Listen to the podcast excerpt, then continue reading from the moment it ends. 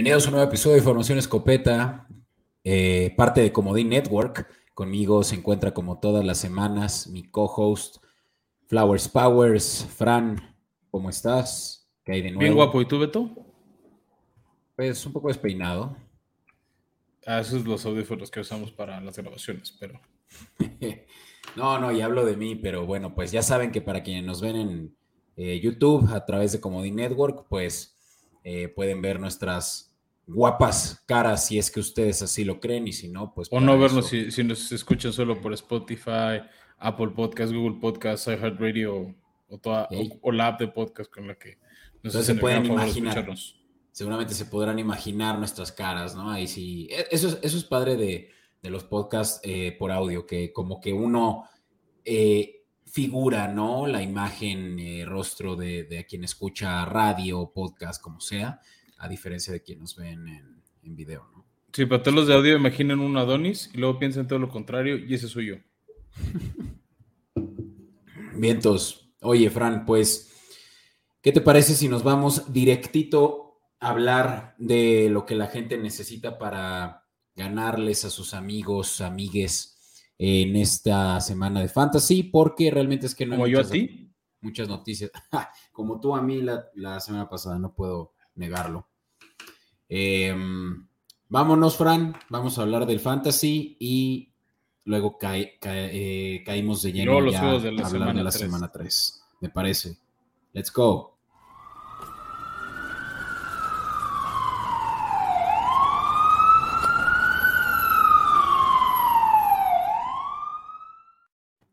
Pues ya lo vieron en redes sociales, a quienes nos siguen en Escopeta Podcast, ya les estuvimos ticiando el día de ayer, si nos escuchan justamente el día de la publicación. Mejor dicho, estamos publicando por la noche, así que hoy, miércoles, eh, jueves, perdón, estuvimos publicando el Startem, Sitem. Eh, para quienes nos ven en, en, en, video, pues ya tenemos ahorita la lámina de Startem. Pero Fran, ¿por qué no empezamos contigo? ¿Qué dices sobre aquellos jugadores que pueden sacar ventaja ante su rival defensivo. A ver, ahí te va Beto, si quieres arranquemos este, con algunos de los varios nombres que traemos. Uno es Darrell Henderson, que ya se está convirtiendo en el corredor número uno de los Rams. Como que por ahí tuvimos unas dudas de si era o no Cam Akers, pero al menos semana uno y semana dos ha sido Henderson. Lo ha hecho muy bien. Mucha gente no lo tomó en sus drafts. Ya hubo algunos que los agarraron en el waiver semana dos. Me incluyo en esa lista. Este, tuvo un buen juego la semana pasada contra Atlanta. Yo creo que contra Arizona, que no ha sido una buena corrida terrestre, digo, una buena defensiva terrestre, va a tener un buen juego. Sí, y los van contra los Cardinals, eh, su rival divisional los de los Rams. Y estos Cardinals que no han jugado muy bien a la defensiva e incluso son em, uno de los equipos que más puntos ofrece a rivales eh, corredores en este caso 25.6 puntos promedio. Eso es muchísimo para. Muchísimo. Eso puede ser la diferencia para corredor. Exacto. Entonces, yo creo que Darrell Henderson, al ser, aunque sea eh, corredor por comité, eh, puede realmente ni pues, tanto, ¿eh? No, no, ha sido tan comité, él sí se ha llevado la mayoría de los snaps, algo del 60-62% de los snaps ofensivos de Rams. Pues ahí lo tienes. Entonces, sí, Arizona que ha permitido mucho en los juegos anteriores contra Kansas y contra Raiders. En las primeras dos semanas de la liga, pues seguramente también va a estar cediendo puntos por tierra a los Rams. Eh, otro running back, Fran, eh, Miles Sanders. Sabemos que el corredor de los Eagles ha tenido un buen inicio de temporada. Eh, han estado corriendo bien el balón en sus últimos dos juegos. Miles Sanders ya tiene un acumulado de 176 yardas en dos juegos, un touchdown y lo equivalente a 5.9 yardas por acarreo. Eso es muy bueno. te quiero preguntar algo, Beto. La defensiva de Washington, ok, nada más van dos juegos, pero no ha sido mala contra la carrera. O sea, ¿por, qué, ¿por qué recomendarías iniciar a... Pues yo creo que lo que dices de no ha sido tan mala la carrera es eh, desde un punto de vista eh, porque desde tu punto de vista, Fran, porque en data, en estadística, tenemos a los Washington Commanders como último lugar en la liga en... Ah, yo lo tenía al revés, Beto. O sea, creo que leí mal los estadísticos. Sí, no, los Commanders eh, permiten un total de 7.5 yardas por acarreo. Ya lo decía yo, eh, Miles Sanders tiene un total de 5.9, entonces esto es arriba incluso de su productividad, así que seguramente es que va a estar por arriba de los 6 por acarreo y considerando que va a tener unos 20 toches, pues ustedes hagan las cuentas, seguramente va a tener eh, un juego de más de 100 yardas. Ahora sí que sus dueños van a querer eso porque aunque no ha sido mala la ofensiva terrestre de Filadelfia, siento yo que ha quedado un poquito de ver a, su potencial. ¿No? Este, aunque tuvieron más acción por tierra contra vikingos, más bien lo que les faltó, creo, a nivel terrestre fue más touchdowns. Sí. O sea, fue esos juegos de, muchos puntos por las yardas, pero no, no esos seis ansiados puntitos de, los touchdowns que pues, todo mundo en fantasy siempre prefiere. Claro, y pues digo, también aquí tienen algo similar a lo, que decía con los Rams, eh, corredores por comité, aunque Sanders tiene la mayoría de los acarreos, también Boston Scott ha, tenido touchdowns, Kenneth Gainwell también, Jalen Hurst ni se diga, pero sin duda puede ser tu opción número uno eh, si tienes eh, a Sanders en tu, en tu equipo. Va, y ya para cerrar la, la tercia de corredores estamos recomendando esta semana, Beto, eh, Josh Jacobs contra mis queridos que han sido una coladera en términos de ofensiva terrestre, no están siendo esa buena defensiva contra la carrera. Este, yo creo que Jacobs, que se está convirtiendo en el uno, o sea, quitando esa parte de correr por comité en los Raiders por su efectividad, este, Creo que va a tener un buen juego este domingo a mediodía contra Titanes, que ha permitido mucho. Saquon Barkley les corrió mucho. Y aunque Buffalo no tiene un corredor uno, entre Josh Allen, Zach Moss, este, James Cook y, Singletary les corrieron mucho los Titanes. Sí, sí, yo creo que los Titanes todavía no se, se, logran eh, recuperar de esa primera semana, Fran.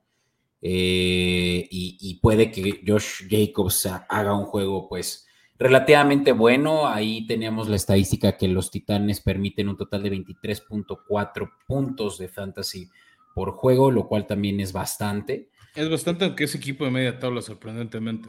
Sí, y, considerar, ¿no? Que Josh Jacobs tiene más o menos un promedio de 63 yardas por juego, pero pues ha jugado definitivamente contra equipos rivales que... Contra muy buenas defensivas contra la carrera.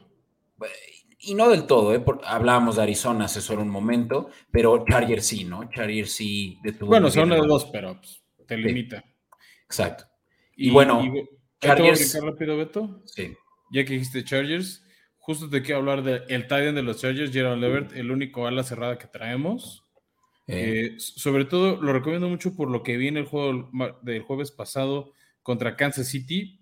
Con la lesión de Keenan Allen, obviamente la opción número uno de pases, sobre todo los profundos, será Mike Williams, pero los pases más cortos y con el golpazo que trae este Justin Herbert en las costillas, de repente empezó a buscar pases más cortos y Gerald Everett le estaba dando 8 o 9 yardas este, por recepción, se está llevando 6 7 yardas. Lo buscó también en zona roja. De hecho, la intercepción, el pick six de, de Herbert eh, iba a hacer un touchdown a, Everett.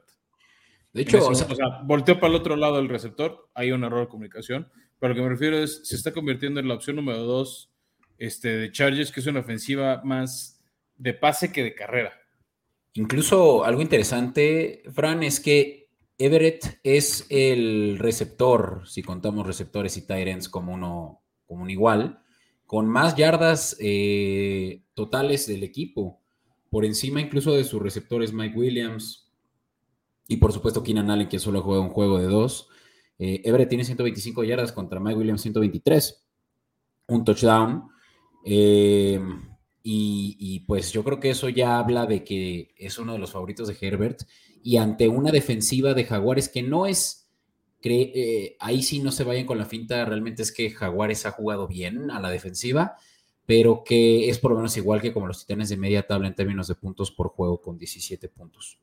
No, y la otra es que también Everett, el estilo ofensiva de Stanley, el coach, bueno, el, head coach de los Chargers, es de confiar mucho en tu tight end.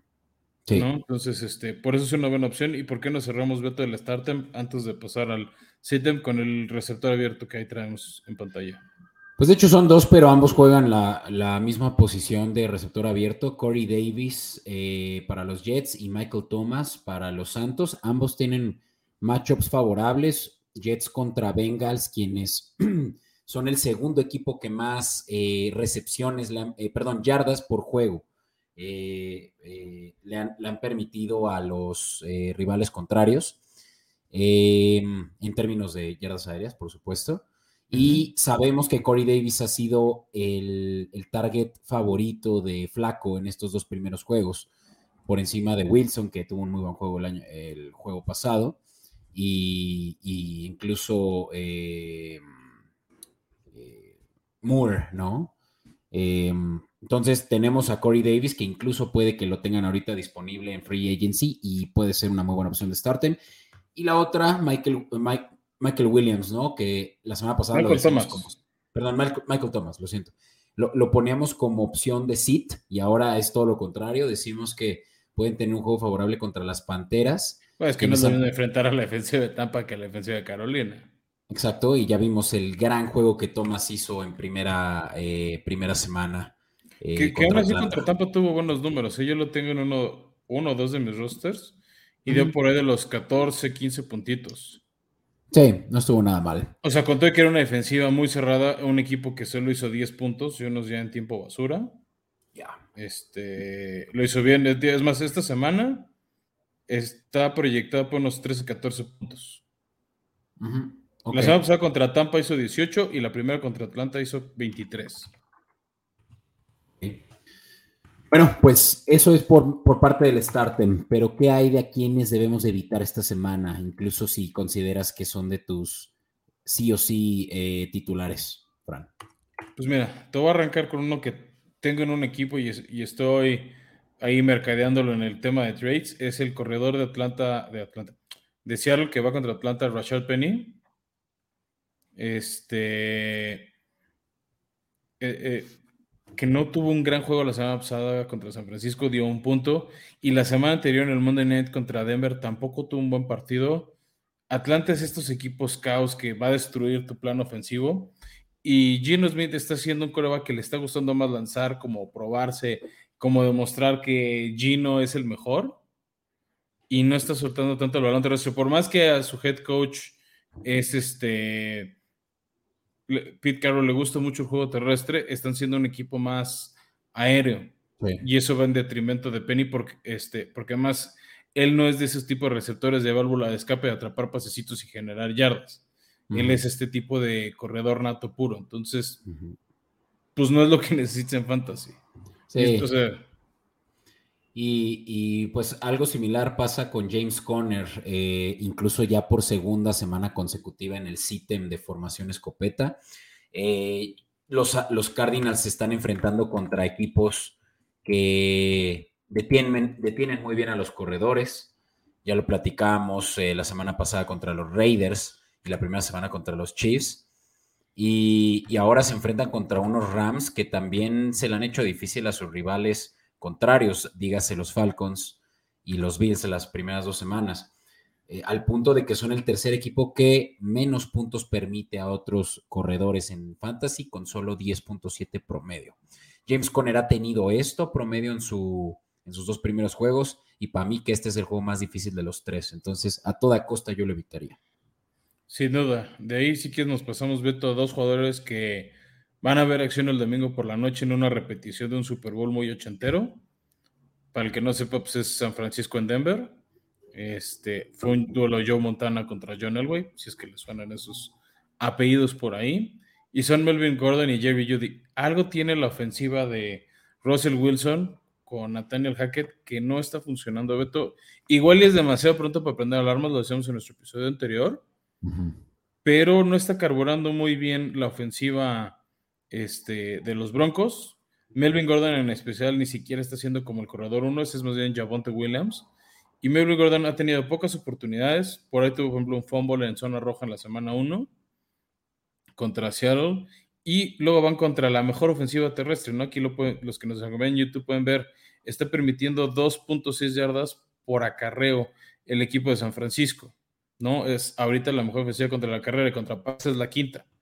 Entonces, creo que ahorita no es el momento de usar a los Broncos en tu equipo. ¿no? Tienen un macho muy, muy, muy desfavorable. Y ya lo platicaremos más adelante en cuando hablemos de las líneas, Fran, pero eh, dice lo contrario, sinceramente, para mi gusto, lo que, lo que vemos en la línea de Vegas en, de este juego, pero nosotros... Creo que, es la duda por Jimmy G, no tanto porque, uy, la confianza en Denver.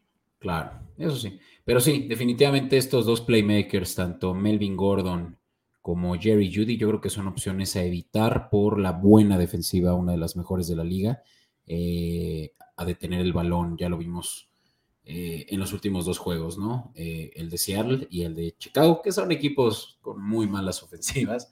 sin embargo, yo creo que Denver también está en la mediana, si no es que baja tabla de esos puntos digamos, ofensivas dominantes, ¿no? Por lo menos a este inicio de, la carrera. Pero bueno, totalmente de acuerdo. Eh, hablábamos de los, de los bucaneros, Fran, y cómo también es una de las defensivas que mejor se han posicionado en términos de eh, no, permitir, sobre todo, ataque aéreo. Y es el caso de Green Bay, ¿no? Que se enfrenta contra los bucaneros esta semana. Todavía Aaron Rodgers, como que no termina de, de agarrarle confianza a sus nuevos receptores. No sabe quién es su gallo y aunque lo fue la semana pasada Sammy Watkins, Fran, yo creo que esta semana sí se, van a enfrentar a un reto. Independientemente de que van a haber muchas lesiones por ahí entre que si Lazard, que si Cobb no juegan, aún así Sammy Watkins yo creo que va a hacer pocos puntos por esa gran secundaria.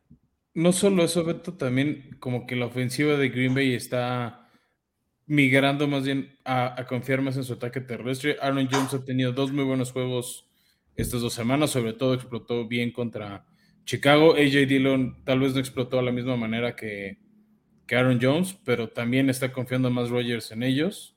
Este, como dices, está desarrollando esta química con Watkins, que ha sido un jugador muy constante, por eso ha trotado en no sé cuántos equipos, ya lo recuerdo en Buffalo, creo que estuvo en Dallas, en Rams, fue campeón con los Chiefs, o sea, ah, o sea, si, si llevas tantos equipos en tan pocos años en la liga, quiere decir que algo estás haciendo mal como jugador. ¿no? y Sammy este, Watkins que ya está. Y súmale la defensiva a la que enfrentas. Sí, que, y Sammy Watkins que ya también está del otro lado de su carrera, ¿no? Ya eh, en el declive, en donde. Según yo, no es tan grande. Es que entró muy joven a la, liga, entró como a los 19, algo así.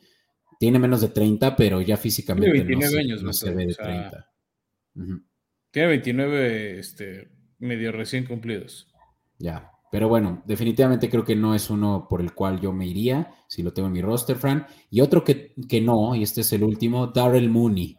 Aguas con Darrell Mooney, que por más que sea la opción principal de Justin Fields en Chicago, se enfrentan a sorprendentemente una de las mejores defensivas eh, hasta el momento, que es la de los Tejanos, que promedian por ahí unos, y aquí tenemos un error, pero eh, más o menos deben de ser como unos 17 puntos por juego para receptores promedio, que es media tabla, pero yo creo que va a ser como él es el, el eh, corner, perdón, el receptor principal, va a ser eh, flanqueado por el mejor corner de, los tejanos, que es Stingley. Y, no solo eso, Beto, es que no le están confiando el balón. O sea, no es, así como decimos de Watkins y la química con Rogers, podemos decir lo mismo de la química entre Fields y Mooney. O sea, yo sí sí fue un poquito de flojara, pero me chuté el Sunday Night entre Packers y Chicago. Y como que Fields, aunque medio lo ve abierto o no le ve tanta separación, no confía el pase y prefiere correr o buscar una opción, otra opción. Entonces, o sea, a ver, sí ha tenido recepciones. Algo de puntos sí está dando Mooney. Pero no está dando los puntos este, que, a mí me, o sea, que a mí me gustaría recibir. ¿No? Entonces, creo que hay mejores receptores que te pueden dar más. Por ejemplo, ya, ya dijimos todos los del Startem. Si quieren otra opción, también les dejo eh, Richard Perryman, sobre todo ahorita con la lesión de Evans y, perdón, la suspensión de Evans y la lesión de Goodwin este, en Tampa Bay. Es, es el cuate que mejor química tiene existente con Tom Brady y es el que busca en zona roja. Acuérdate de mí. Me acordaré de ti, Fran. apuéstale, está creo que en más 120, más 130 que Perryman anota al menos un touchdown. Interesante, sobre todo con esas lesiones, como dices. Pero bueno, Fran, pues eso es por parte de Fantasy. Creo que con eso ya les dimos a nuestros escuchas suficiente para saber a quién sí y a quién no. Eh, ¿Por qué no nos lanzamos a nuestra sección favorita, la predilecta? Venga, Beto. Yeah, fourth and a foot. And a mishandle on the snap. Allen picks it up and he's still going. Y bueno, Beto, pues arranquémonos con la semana 3. No vamos a hablar del jueves por la noche porque ese ya lo hicimos en el episodio anterior, nos vamos a arrancar directo el domingo. Y Beto, obviamente quiero hablar más tiempo de los juegos que vamos a poder ver en televisión de paga o así. Me quiero brincar rápido, despacharnos primero los de los 12 que no van a ser televisados. Entonces, primero está, y ya lo dijimos mucho en temas de fantasy, la visita anual de los Santos de Nueva Orleans a Carolina. Carolina, uno de los siete equipos sin victoria, se ve un partido complicado para ellos. Este se ha criticado mucho a Baker Mayfield, que no ha respondido a expectativas y van contra una muy, muy buena defensiva. Y yo creo que es un juego donde puede explotar mucho Chris Olave y además de Michael Thomas que ya recomendamos. Pues que te escuchen allá arriba, Fran, porque tengo a Chris Olave también en mi fantasy y eso me vendría muy bien porque no ha sido muy productivo. Sinceramente es que este no es un juego en el que le dedicamos ni siquiera mucha atención en términos de apuestas. Yo creo que es un juego que eh, hablará por sí solo, eh, como... por eso lo quiero pasar así de... Sí, pero... Sobre porque no lo van a poder ver en México a menos de que tengan Game Pass o, el Sunday Ticket. Pero ahora sí que para quien tiene su quiniela y requieren una recomendación de pick, yo creo que este es de Santos. Sí, de ahí Beto me quiero pasar rápido el que está ahí a la derecha de la imagen. La visita de Houston a Chicago, le tocó en buena época al equipo de Tejanos ir a visitar el Soldier Field. Este sale como favorito Chicago, pero aquí te una apuesta de riesgo, Beto. Money line directo a Houston, paga más 125, o sea, por 100 pesitos te da 125 más. Creo que esta puede ser una de las sorpresas de la semana. Con la primera victoria de Houston, que no ha jugado terrible, tampoco ha jugado súper bien, pero estuvo en la pelea contra Indianapolis, estuvo en la pelea contra Denver este, y creo que este pues, o sea, este pues el partido donde se inclina la balanza a favor de, este, de los Tejanos. Entonces, como que este puede ser el rompequinielas o la sorpresita. Sí, más 130, paga bien, la línea es de 2.5 a favor de los de casa, los eh, Bears, y me gusta, yo creo que los Tejanos están viendo la oportunidad en una división muy eh, flaca y, y, poderse por lo menos sí eh, poner en segundo lugar esta semana, así que me gusta el money line. Va, de ahí Beto nos pasamos rápido a Detroit, Minnesota, partido de rivales de división. Creo que como conjunto es mejor Minnesota. No lo demostró el lunes en su derrota contra Filadelfia. Sí lo demostró el domingo anterior en su victoria contra Green Bay. Creo que Detroit es buen equipo, tiene ese como el corazón de la gente. La serie Hard Knocks le ha ganado fans, tiene mucho talento joven. Sí es favorito Minnesota aquí puede también ser otra sorpresa. No, me, no la siento tan segura como la de Houston, por eso no traje, no traigo el momio a la mano. Mm, yo te lo este, digo. Y ahí te va. También creo que Justin Jefferson quiere recuperar bonos después de cómo fue apagado este, la, semana pasada por, por Darius Slay. De que no tuvo recepciones, Beto. O sea, todos sus años en Fantasy se querían colgar de una ventana o algo. Y, aquí la bronca es que justo si una eh, debilidad tienen los, los Lions, por lo menos en la defensiva, son los corners, es la secundaria, ¿no? Jeff Okuda no ha dado lo que se esperaba de un cornerback número uno y puede que eh, Jetas, eh, Justin Jefferson le pase por encima. No obstante, Fran, yo me atrevo a decir que los Lions sí son capaces de cubrir la línea de más seis y ese momio que te, te preguntabas y que es el de menos 10, menos 110. Ya. Perfecto. Pues, ahí, lo tienen cortesía de Beto. De ahí me brinco rápido. Beto, este, Bengals contra Jets. Bengals, otro de los equipos también sin victoria. Creo que tiene una buena chance contra los Jets que vienen encendidos después de cómo le ganaron a Cleveland. Con Joe Flaco jugando bien. Recordándonos un poco ese Joe Flaco en postemporada con Baltimore. Eh, Aún así, creo que Bengals puede ganar. Creo que ya por fin pueden despertar. La gran ventaja para Joe Burrow, Amar Chase, Ty Higgins y compañía es que no es tan bueno el pass rush de Jets. Tienen buena defensiva hacia atrás, pero el pass rush no. y ahí es ahí donde te puede destruir Joe Burrow. Si le das tiempo para lanzar, no lo incomodas, tanto él como Joe Mixon pueden aprovechar, sobre todo Joe Mixon que ha tenido números muy feitos, este, porque entre, la línea los pass que se han enfrentado no le han dado chance de, de explotar y no es buena la defensiva contra la carrera de Jets. Entonces creo que podemos esperar, tal vez no un juego de muchos puntos, pero sí que se inclina a favor de los Bengals. No, y las bajas son de 45, como lo dices, por eso mismo. Pero sí me gusta que con la línea de, más seis, de menos 6 los Bengals, sinceramente. No me, no, me, no me inclino tanto por esa, puede que no la encuentren en nuestra publicación de apuestas favoritas en Escopeta Podcast, porque tengo mis dudas, porque los Jets jugaron bien contra los Browns, pero eh, creo que sí los Bengals pueden hacerlo. Va, Beto, pues si quieres avancemos rápido con el último juego de mediodía. No, perdón, los últimos dos juegos de mediodía que no van a ser televisados.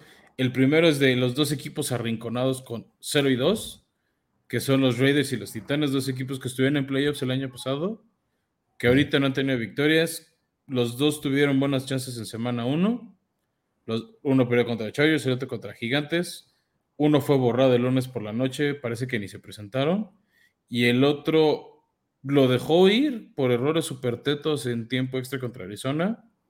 Este, pues vamos a ver quién puede ser mejor. Creo que nivel talento tiene más nombres Raiders que Titanes. Como organización creo que ha sido más ordenado Titanes que Raiders y vamos a ver cuál puede reaccionar primero ante la adversidad. Aquí me gustan Titanes, Fran, sinceramente, que sean underdogs en su propio edificio Sí se juega en, Titán, en, Nashville. Sí, es, en Nashville. Yo creo que este es, este es de los Titanes y me voy por esa línea de más dos. Incluso yo haría ya. Sí, el más dos, el Money Line debe pagar. Money Line paga más 110 y te digo, también los, los Raiders son sneakies por ahí. No, no, no pongo todo mi dinero en esa apuesta, pero. Es que los Raiders tienen alguna manera de sabotearse, por eso puede ser. Y bueno, Beto, ya para cerrar, irnos a los televisados de mediodía. La visita es de Filadelfia a los Commanders. Filadelfia viene de jugar dos muy buenos partidos. Pinta que va a ser el número 3. Ya habíamos hablado, por ejemplo, de Miles Sanders, Jalen Hurst. Este, también tienen por aire a AJ Brown y a Davonta Smith. Este, y la defensiva de Filadelfia, que no hemos hablado lo suficiente de ella, Beto, ya hablaremos con más calma en otro episodio. Pero creo que puede controlar a los Commanders, que tienen al líder de touchdown en este momento de pases de touchdown en la liga en Carson Wentz, que está empatado número uno con Tua Tango Bailoa. Entonces, entre Scary, Terry McLaurin y demás, Commanders está viendo cómo hacer puntos, pero yo creo que Filadelfia se quiere llevar esta primera victoria divisional que después va a ser muy importante para asegurar playoffs. Eh, yo creo que sí la arman. Eh, yo cuando vi la línea estaba en menos 5.5. Yo proponía, y así lo verán en la publicación de mañana, eh, pero bueno, ustedes lo escucharon primero aquí, pues que yo recomendaría por lo menos cubrirte con el 6, que pagaba menos 130, aunque la línea, Fran, ahorita ya es de 6.5, entonces esa línea alternativa de 6, porque creo que el punto 5 no te sirve de nada, ya te das un touchdown directo, si no. Exacto, ya mejor cúbrete el touchdown, línea alternativa de 7, creo que es la mejor opción, pagará menos 130. Sí. Sí, y bueno, ahora sí arranquemos, Beto, con los que sí son televisados. El primero es la visita de Kansas City a los Colts, que en otros años nos regalaron partidazos. Me acuerdo mucho uno de playoffs antes de la era de Patrick Mahomes contra Andrew Locke. Un juegazo que resolvió Andrew Locke al final. Ahorita los Colts, otros los siete equipos sin victoria, están en una situación muy difícil. Patrick Mahomes, aunque no explotó el jueves pasado contra los Chargers, viene de mucho descanso, de desarrollar mejor química con varios de sus nuevos receptores, porque, o sea, fuera de Kelsey Hartman, como que todavía no termina de cuajar bien cosas como Juju Smith Schuster, Marqués Valdez Calding, pero yo creo que Kansas City va a destruir, y ahorita con las lesiones que está teniendo este Colts, los van a destruir. Aquí me gusta la, línea a favor de, Kansas con en 5 y medio. Yo creo que por ahí me gusta el under de 50 y medio porque la ofensiva de Colts no carbura, Beto. O sea, no creo que le vayan a, hacer arriba de 10 puntos a Kansas y Kansas por ahí de los 35, 34 puntos este, van a bajar un poquito el ritmo del acelerador. Sí. Entonces también las bajas de 50 y medio me gustan. Este... la línea me parece muy atractiva, el que Kansas pueda rebasar la línea de 5.5 me parece hasta de broma contra unos Colts que pareciera que son los peores de la División Sur y si la División Sur es la peor de la Americana, estamos hablando del peor equipo de la Americana. Yo te diría que ahorita Colts, los dos juegos ha sido uno de los peores de la liga. O sea, con Michael Pittman lesionado, su línea muy endeble, Matt Ryan parece que se le acabó la magia. Este, aquí pintan víctimas seguras, o sea, igual para sus picks. Tranquilamente Kansas, de ahí, Beto, nos pasamos un juego muy cercano a tu corazón que va a estar en Easy, que es la visita de Baltimore a, los Pats. Este, se ve un juego complicado para Bill Belichick y Mac Jones. Ravens viene como animal herido después de esa fea derrota contra Miami, por cómo se les fue. Y pues van a ver quién se las paga, ¿no? No quién se las cobra, sino quién se las paga.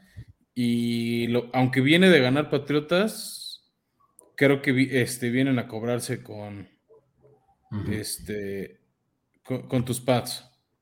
Sí, agri. Yo creo que, y lo dice. Justo por eso me gusta. y, está la línea muy cerrada, Beto. Dos y medio para Baltimore. Exacto. O sea, no, no entiendo por qué le están dando tantos, tanto beneficio de la duda a los pads. Tal vez es por Bill Belichick. Pero. ¿Y esa defensiva? A mí me late que esta es de.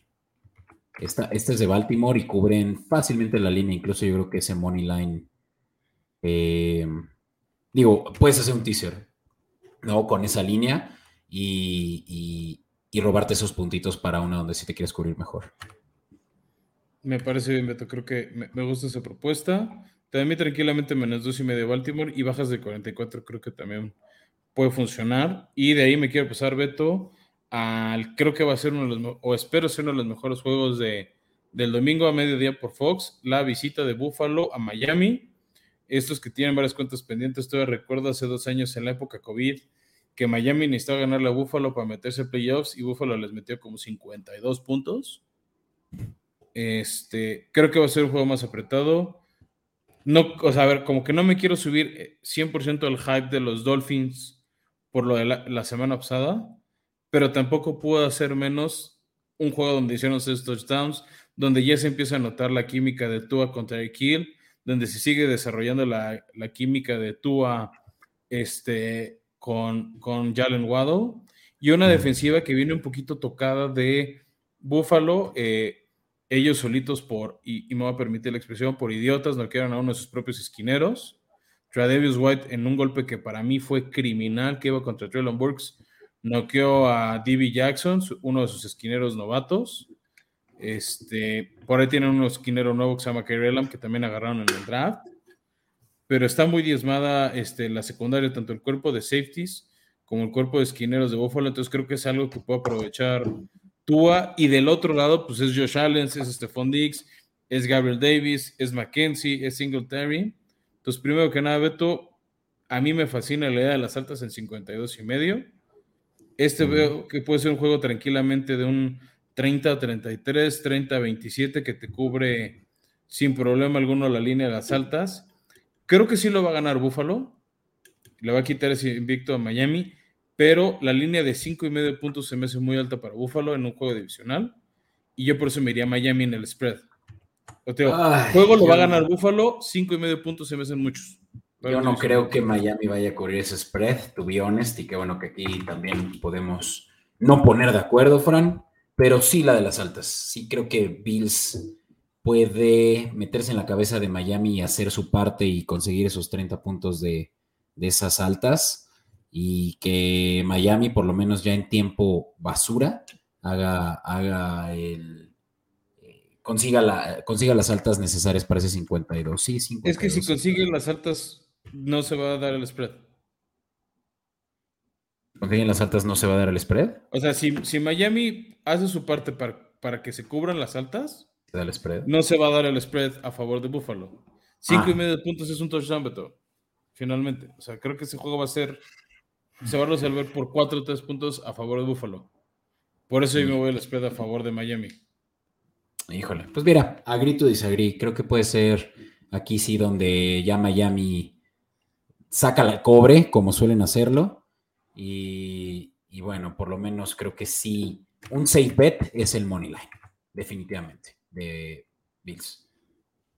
Sí, o sea, si no te gusta el spread, Moneyline. O sea, Buffalo va a ganar, pero no creo que por tanto. Y bueno, pasémonos, Beto, al juego, a los juegos de la tarde. Eh, primero me voy por el no televisado, que no tiene tanta gracia. La visita de Atlanta a Seattle, ya hablamos que pues, son dos equipos que no han demostrado mucho, que se consideran de los percitos de la liga, en plena reconstrucción, aunque Seattle no lo admita. Este, creo que Seattle es favorito en casa. Si lo quieren para si necesitan un pick, pues sí, yo creo que más Seattle que Atlanta. Atlanta otro de los equipos que no ha ganado y creo que se mantendrán así. No sé si quieres agregar algo. Pues no, creo que creo que lo has dicho. Eh, no, no, me, no, me, no me parece como muy descabellado que sí se vaya a dar esa línea, sinceramente. Perfecto, Beto. Y bueno, ahora sí nos arrancamos con los televisados. El primero a las 3.05, que es la visita de Jaguares a SoFi Stadium en Los Ángeles. Este va por Fox. Va a ser un buen duelo de corebacks novatos. Trevor Lawrence contra Justin Herbert. A ver qué tan diezmado llega Herbert después de esa fractura de cartílago de la costilla. Trevor Lawrence que viene a dar, creo que uno de sus mejores juegos en la NFL en esa victoria de 24-0 a los Colts. Se empieza a desarrollar esa química con Christian Kirk. Y también viene de hacer bien las cosas la ofensiva de Jaguares y van a tener un buen rato enfrente con esa ofensiva aérea de, los Chargers. Ya hablábamos de Gerald Everett, está Mike Williams, también está Carter, no me acuerdo su nombre de pila, es el número 3 de los Chargers. Y si no, también está Austin Eckler, ¿no? Como para que no todo dependa de que la línea protege y le permita a, a Justin Herbert lanzar. Por eso a mí en este juego me gusta mucho la línea de menos 7 a favor de los Chargers y las bajas de 47 puntos.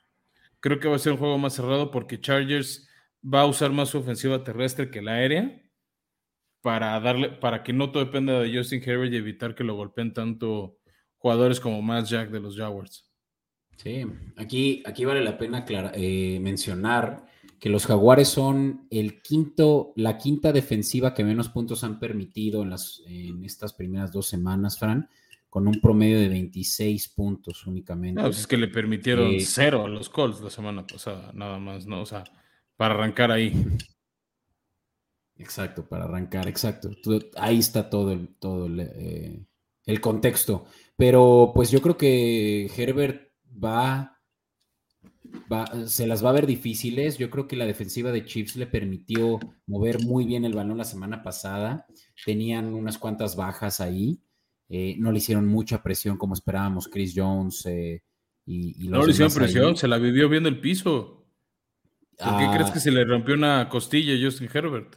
Bueno, tiene razón, sí, ahí, ahí yo creo que del lado línea defensiva hicieron su parte, pero no las coberturas. O sea, la cobertura. Ah, no, hacia la secundaria no. El pass rush de Kansas fue, el bueno.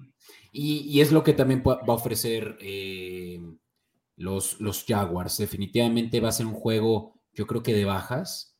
Eh, se, van a, se van a estar peleando las trincheras mucho, Fran, y, y no únicamente eso, pero a pesar de que va a ser un juego de pocos puntos, yo creo que sí se va a separar definitivamente los Chargers eventualmente del juego, de, esa línea de menos 7. Sí, pues que me gusta mucho ese menos 7. Este, Y las bajas, porque vamos a ver mucho más de Austin Eckler de lo que lo hemos visto en los otros dos partidos. O sea, van a tratar de aplacar ese pass rush con juego terrestre. Sí, sí, sí, y bueno, me gusta. De ahí nos pasamos al juego que va a estar por el 9 de Televisa. Ahí está raro porque de repente es como el 9 y de repente en los últimos minutos nos cambian al 5 como pasó contra Dallas. Entonces, ojo si, si van a estar viendo la visita de los Rams a Arizona. El año pasado repartieron victorias en temporada regular y luego los Rams destruyeron, no dejaron nada de Arizona en playoffs en el primer Monday Night de playoffs que tuvimos. De hecho, Kyler Murray ya quería dejar de jugar este, buena parte del partido. Ahí se le reclamó mucho de sus temas de liderazgo y de compromiso. Los dos vienen de buenas victorias la semana pasada. Rams ya me andaba pidiendo tiempo contra Atlanta por cómo dejaron que se les acercara. Y Arizona viene muy elevado en técnico por cómo le ganaron y le sacaron el partido a los Raiders. Este, Kyler Murray con jugadas impresionantes donde no lo lograban taclear. Sin embargo, Beto, a pesar de todo lo bueno que hablo de Arizona, me gusta más los Rams. Esa línea de tres y medio, sí me gusta fue los Rams. Este, Yo tal vez si aquí me cubría en el teaser a que sea menos 3, que sea el gol de campo exacto.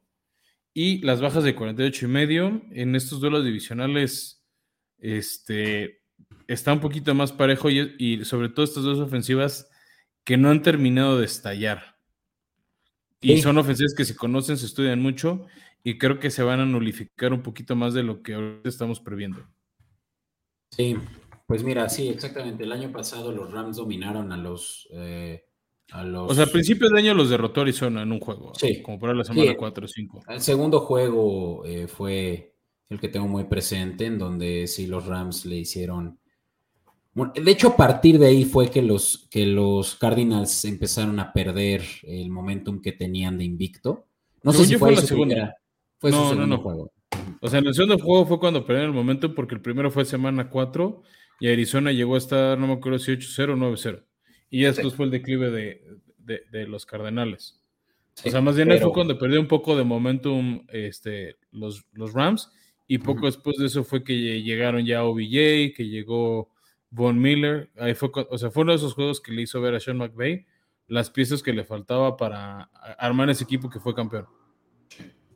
Sí, y me gusta mucho la línea de Rams. Sinceramente creo que aquí es donde Rams ya por fin va a agarrar confianza que vaya que le ha faltado. Eh, y dime, Beto, ¿te la quedas en tres y medio?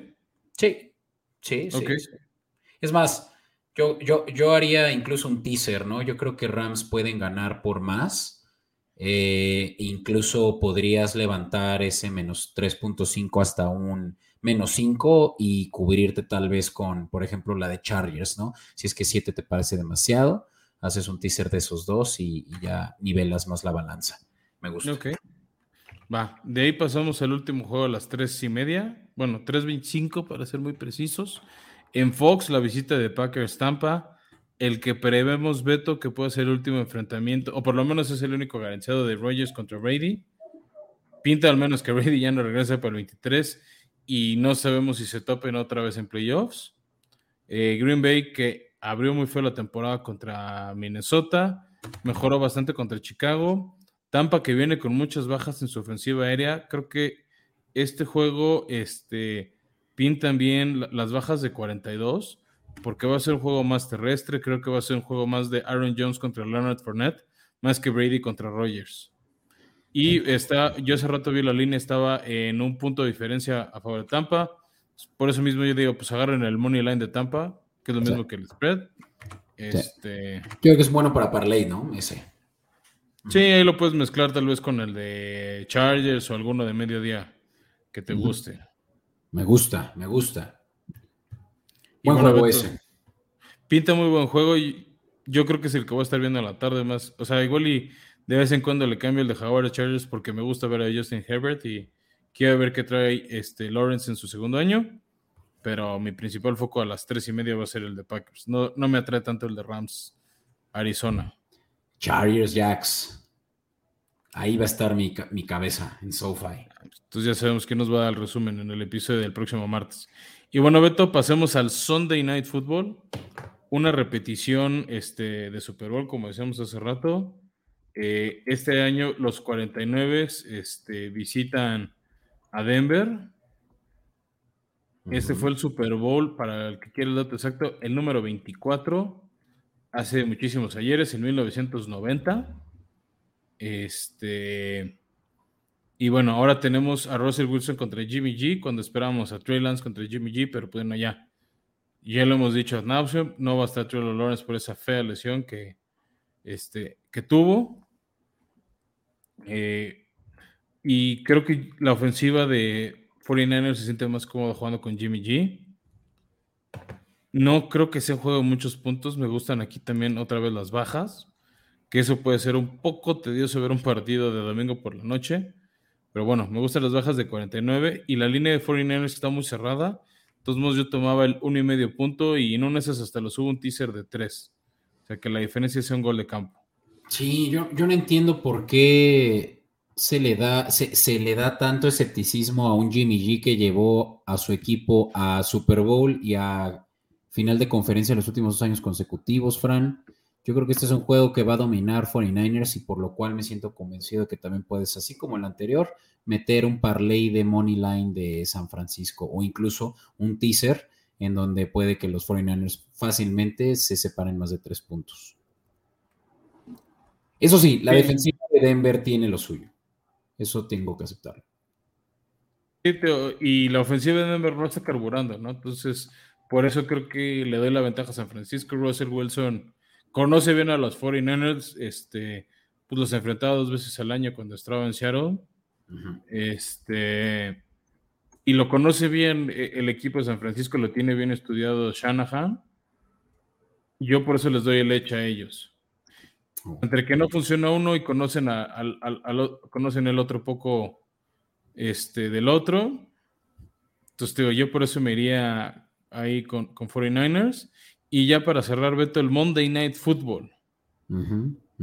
Sí, el Monday Night es entre pues, dos rivales de, antaño, ¿no? De la división. Regresamos un solo juego este por lunes.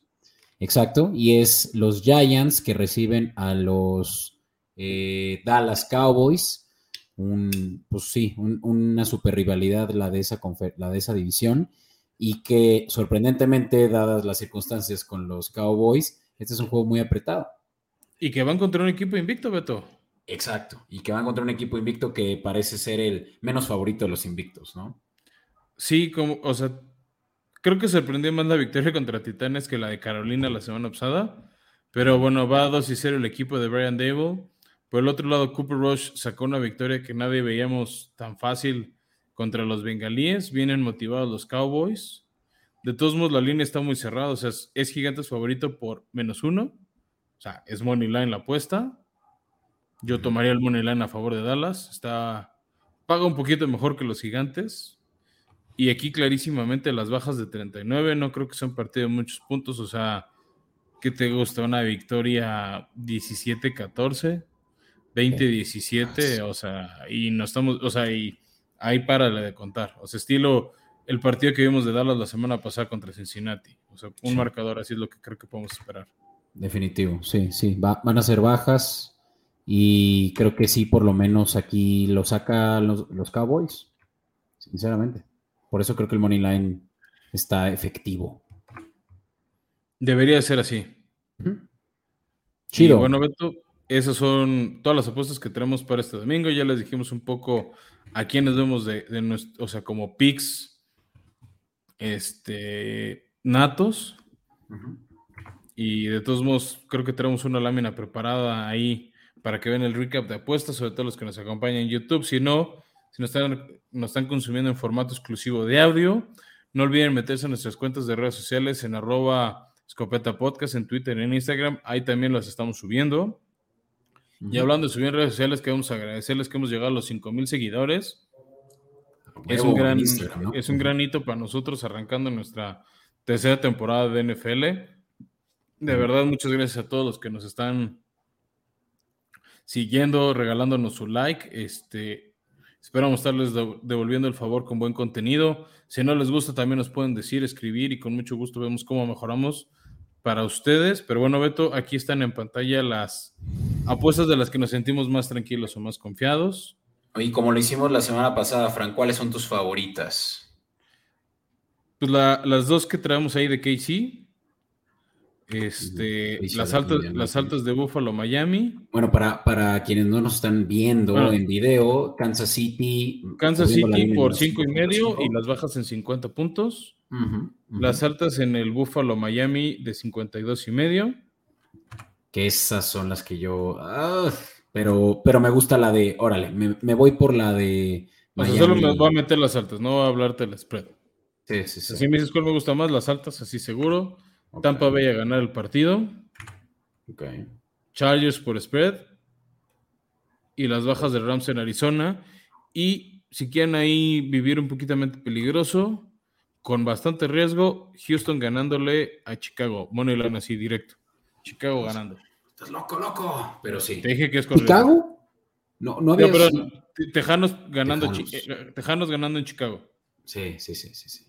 Eso sí me gusta. Vale, Fran, pues con eso nos vamos tranquilos. Eh, creo que comparto mucho de lo que tú. Eh, yo creo que mi favorito esta semana es los Eagles, metiéndoles eh, una diferencia de seis puntos a los Commanders. Esa es, yo creo que mi, gallo de esta semana. Y las bajas de Jacks Chargers, sin duda. Em, pero bueno, pues creo que con eso ya se arman sus parlays y pichan las chelas esta semana, nuestros queridos escuchas. Recuerden que en Escopeta Podcast, en Instagram, Twitter, Facebook nos, nos encuentran. Por favor, eh, desde ahí podemos eh, tener retroalimentación de su parte. Si tienen dudas acerca de su lineup de fantasy, no duden en escribirnos, como ya lo han hecho algunos.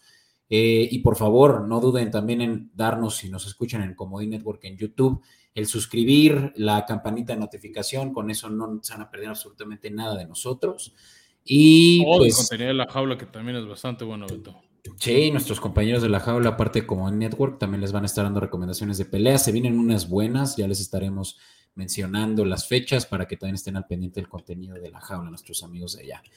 Eh, no hay más, Fran. No hay más. Excelente semana 3 a todos. Baigón.